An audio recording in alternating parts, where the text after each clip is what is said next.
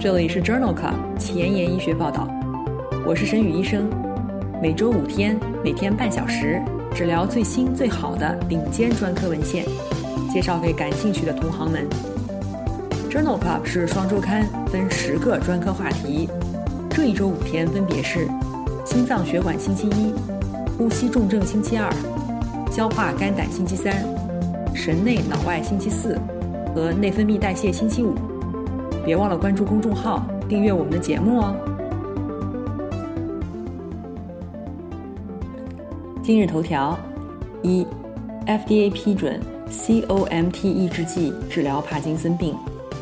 二，JAMA，TIA 在人群中的发生率及其长期卒中风险。三，Lancet 子刊，金刚烷胺。莫达芬尼派醋甲酯治疗多发性硬化疲劳症状真的有效吗？四，美国呼吸与重症医学杂志，危重疾病期间的炎症凝血标志物与长期认知障碍的关系。五，Nature，针对 IDH1 突变的疫苗治疗胶质瘤。这里是 Journal Club 前沿医学报道，神内脑外星期四。Neurology Thursday，我是主播沈宇医生，精彩即将开始，不要走开哦。奥皮卡彭是一种新型的儿茶酚 O 甲基转移酶 COMT 抑制剂，抑制左旋多巴降解为多巴胺，在经历关闭发作的帕金森患者当中，作为左旋多巴卡比多巴的辅助治疗用药。二零二零年四月。奥比卡彭被 FDA 批准用于治疗帕金森病。在2018年5月的 Neurology 杂志上，发表了一篇 BIPOC1 和 BIPOC2 研究的双盲及开放标签研究的汇总分析。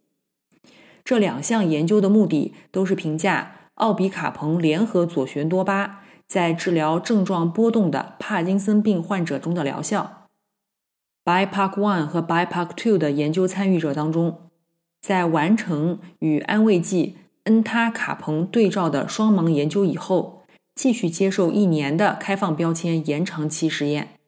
在此期间，患者接受奥皮卡彭二十五毫克或者是五十毫克 QD 治疗。在研究的双盲治疗期内，奥皮卡彭二十五和五十毫克组患者每日关闭的时间显著减少。比安慰剂组减少三十五分钟和五十八分钟，相应的休息时间减少，无麻烦运动的时间增加。开放标签研究当中，之前接受过奥皮卡彭五十毫克 QD 治疗的患者疗效继续维持不变。先前使用安慰剂或者是奥皮卡彭二十五毫克的患者，进一步的受益于优化的治疗，关闭的时间减少，无麻烦运动时间增加。BIPOC one 和 BIPOC two 研究认为，长期使用奥皮卡彭可以获得持续一年以上的疗效，而且没有增加脑人的运动障碍的频率。今天的临床实践第一部分，我们来聊一聊短暂性脑缺血发作 （TIA）。TIA 定义为局灶性脑脊髓或视网膜缺血而短暂发作的神经功能障碍。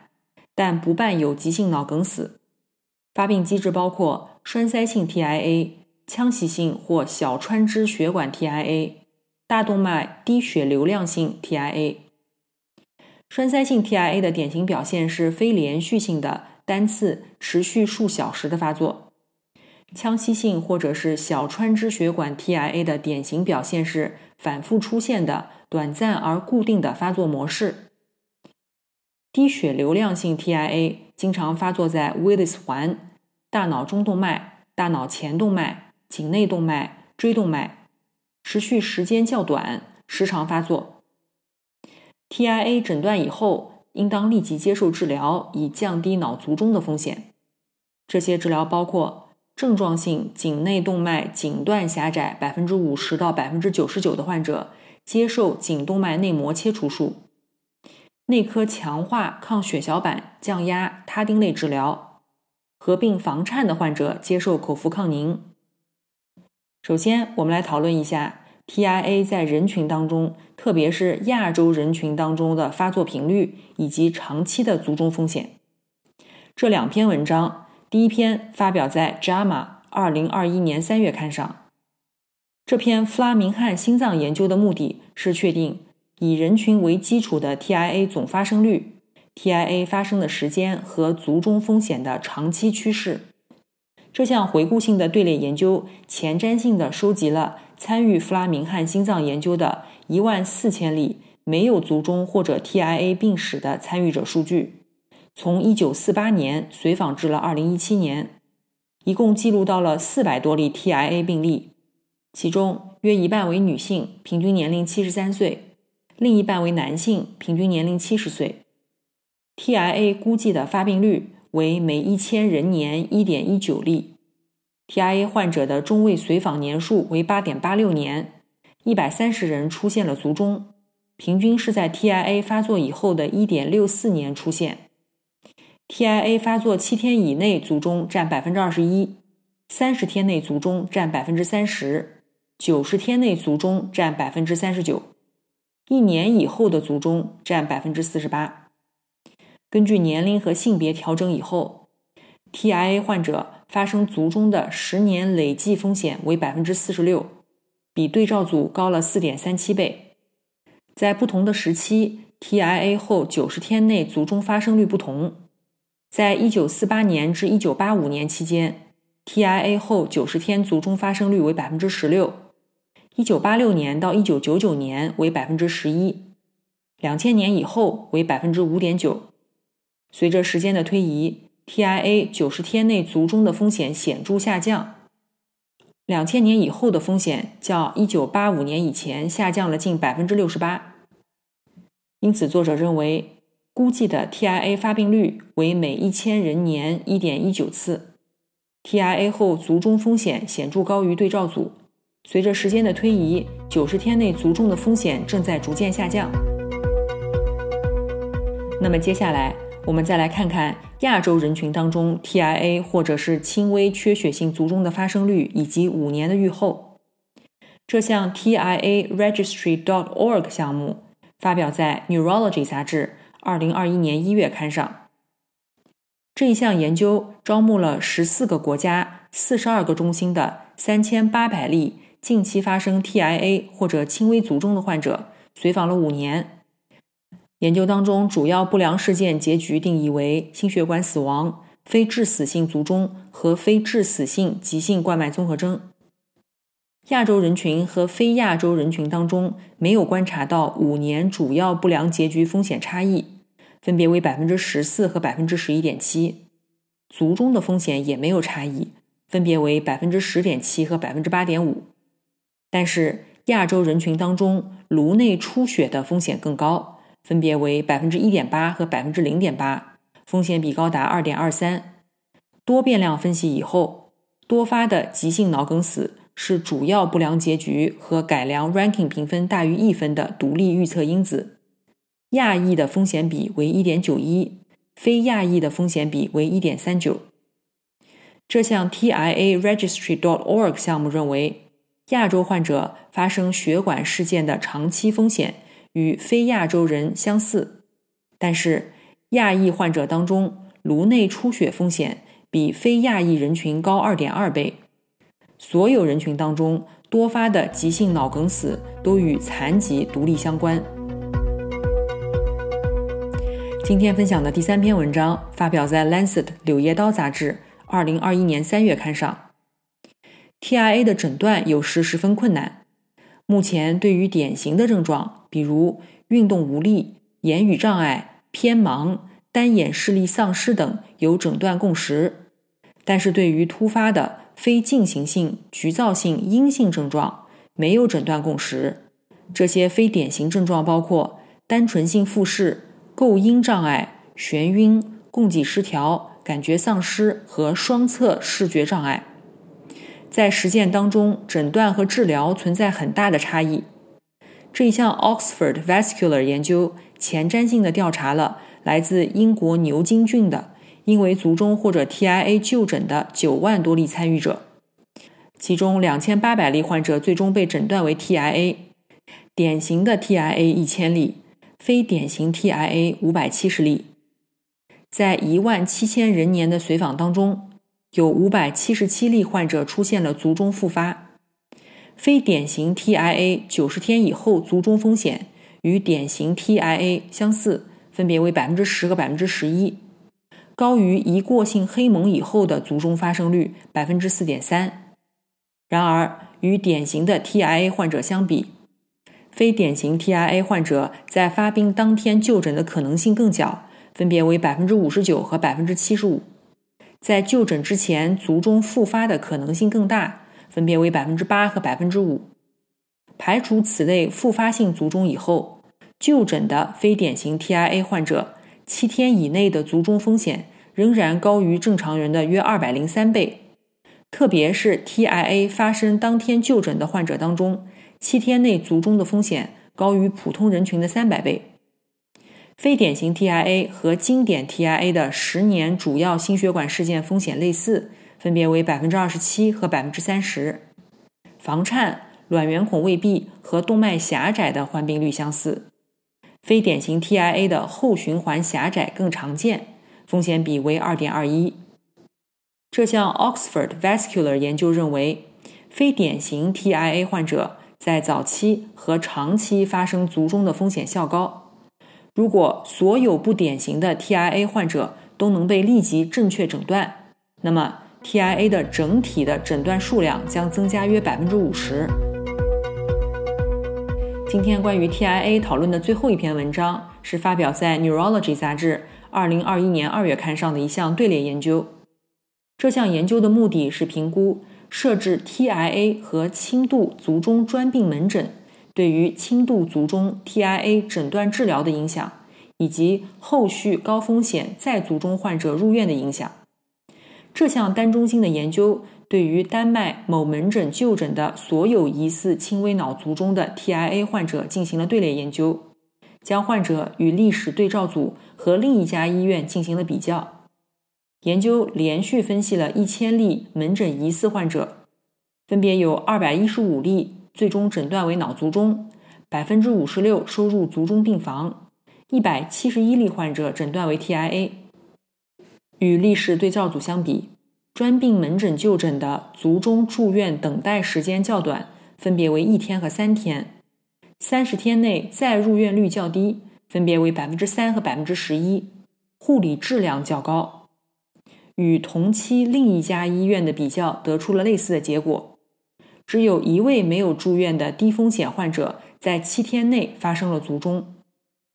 这项队列研究认为，与卒中病房住院相比，门诊治疗轻度脑卒中 （TIA） 患者急诊住院时间更短，再入院率更低。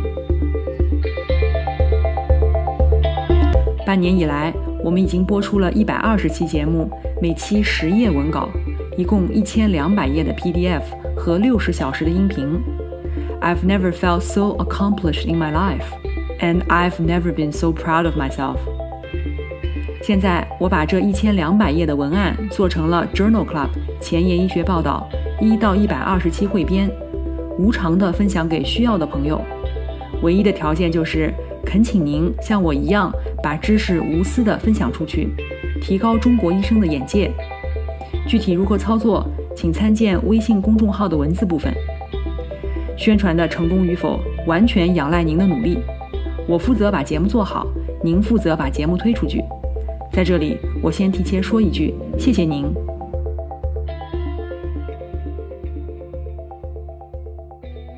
今天临床实践的第二部分，我们来聊一聊多发性硬化的治疗。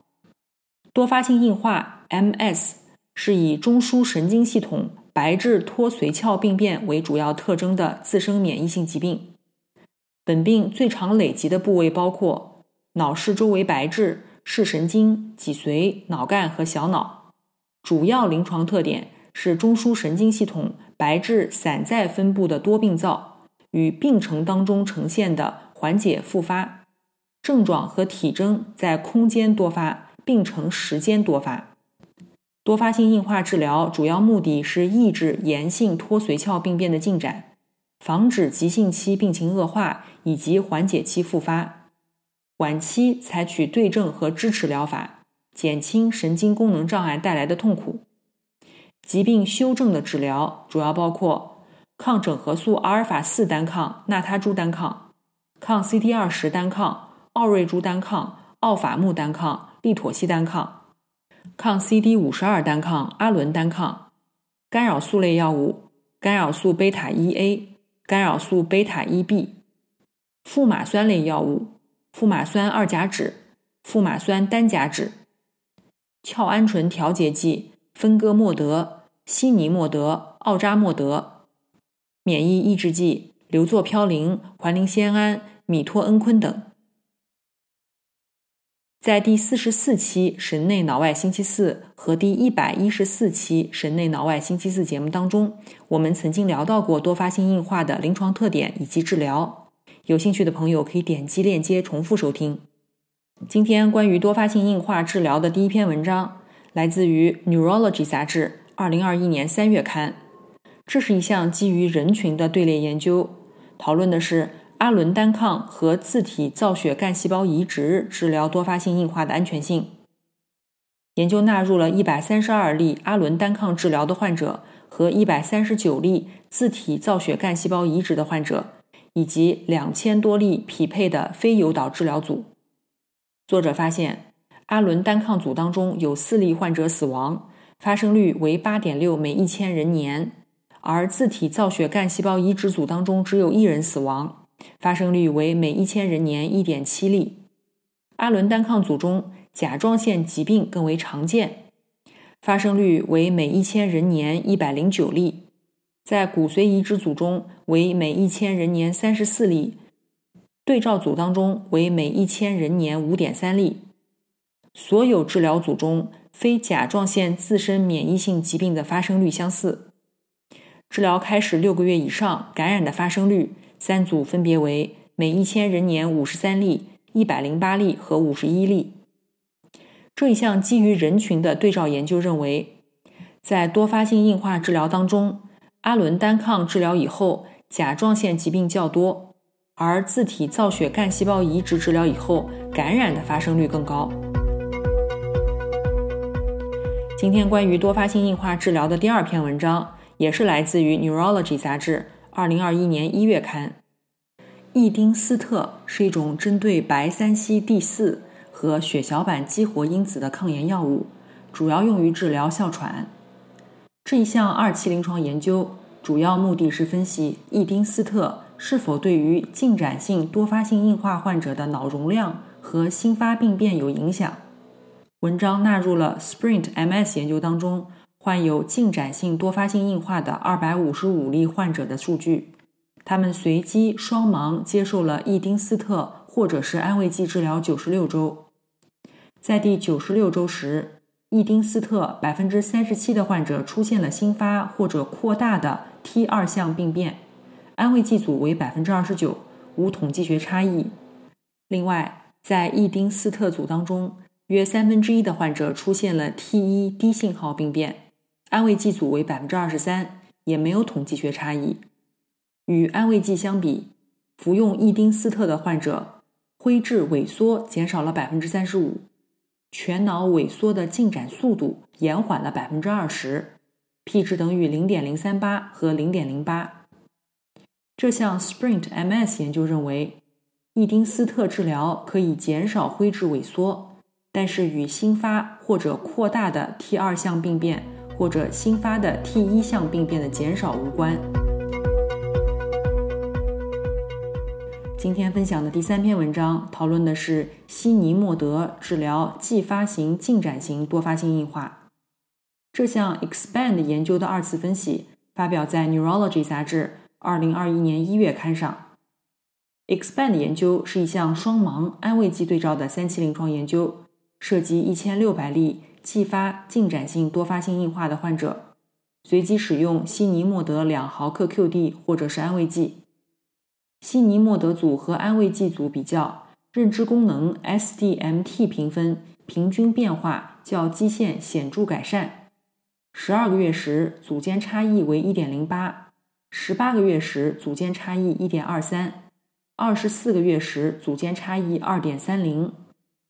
服用西尼莫德的患者 SDMP 评分下降四分的风险显著降低了百分之二十一，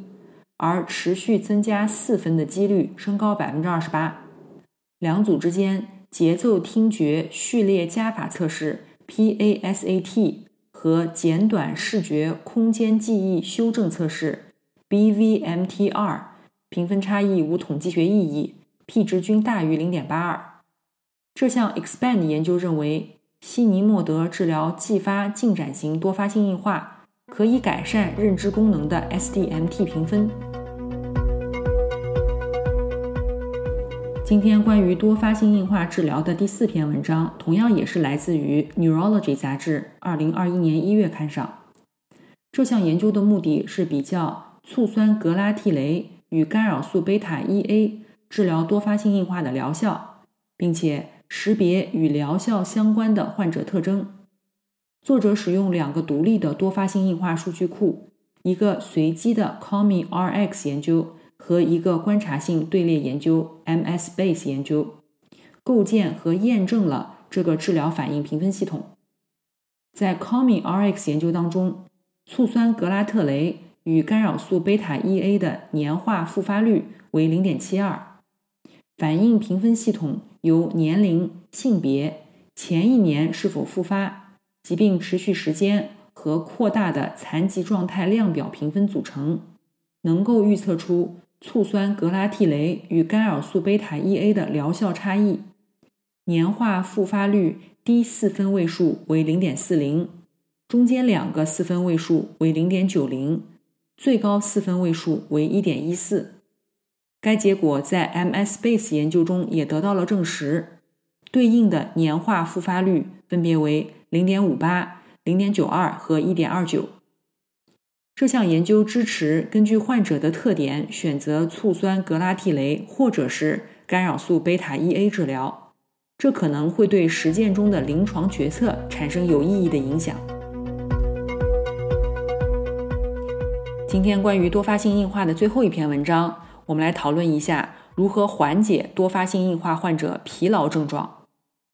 这一篇文章发表在《Lancet Neurology》杂志2021年1月刊上。派醋甲酯、莫达芬尼和金刚烷胺是缓解多发性硬化患者疲劳的常用处方，但是支持其疗效的证据非常少，而且不一致。这项随机交叉双盲研究旨在比较这三种药物与安慰剂在多发性硬化患者中的疗效。研究招募了一百四十一例患者，随机分为四组，接受金刚烷胺最高一百毫克 BID。莫达芬尼最高一百毫克 BID，派醋甲酯最高十毫克 BID 和安慰剂交叉顺序治疗，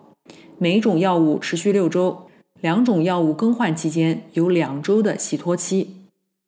使用最大耐受剂量以后，患者的改善疲劳影响量表评分基线时平均为五十一分，服用安慰剂六周以后平均分为四十分，金刚烷胺四十一分。莫达芬尼三十九分，派醋甲酯三十八分，组间没有统计学差异。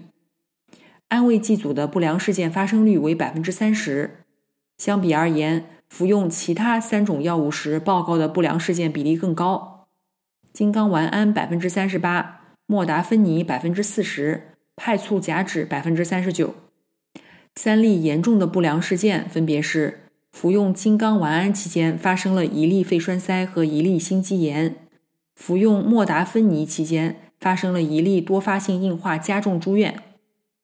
因此，这项随机交叉双盲研究认为，金刚烷胺、莫达芬尼、派醋甲酯在改善多发性硬化患者疲劳症状方面并不优于安慰剂组，而且不良事件更多。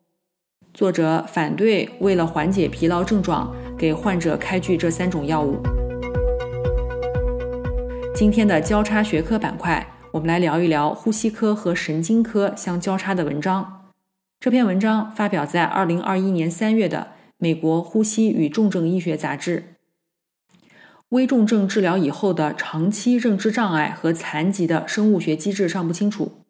这项病例对照研究的目的是检验急性炎症和凝血标志物以及随后的长期认知障碍、残疾的相关性。研究纳入了呼吸衰竭或者是休克的患者，共五百五十例，平均年龄六十二岁，百分之八十八接受了机械通气。冠序器官障碍 SOFA 评分平均九分。